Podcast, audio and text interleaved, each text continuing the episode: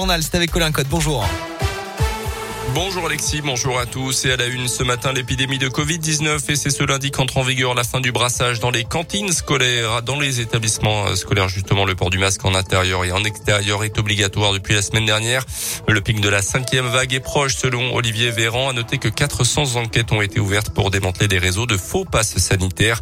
Des interpellations ont déjà eu lieu. Le ministre de l'Intérieur a rappelé que les peines encourues étaient extrêmement fortes. Un couple du Puy-de-Dôme mis en examen une semaine après la découverte du corps sans vie d'un homme d'une cinquantaine d'années dans un appartement à Thiers. Les deux suspects ont été placés en détention provisoire, mais ni les faits selon la montagne. Âgés de 47 ans, ils étaient les occupants réguliers du logement, avaient disparu avant la découverte du corps, avant de se rendre vendredi à la gendarmerie. Éric Zemmour ne peut pas gagner l'élection présidentielle, c'est ce qu'a affirmé le président de la région, Laurent Vauquier, hier dans les colonnes du JDD. Silencieux pendant la primaire de son parti, les Républicains, il est sorti de sa réserve pour soutenir officiellement Valérie Pécresse, qui a justement remporté le scrutin interne. Alors Vauquier qui reconnaît quand même à Éric Zemmour, je cite, une lucidité sur le constat, mais il estime qu'il confond à fermeté et brutalité.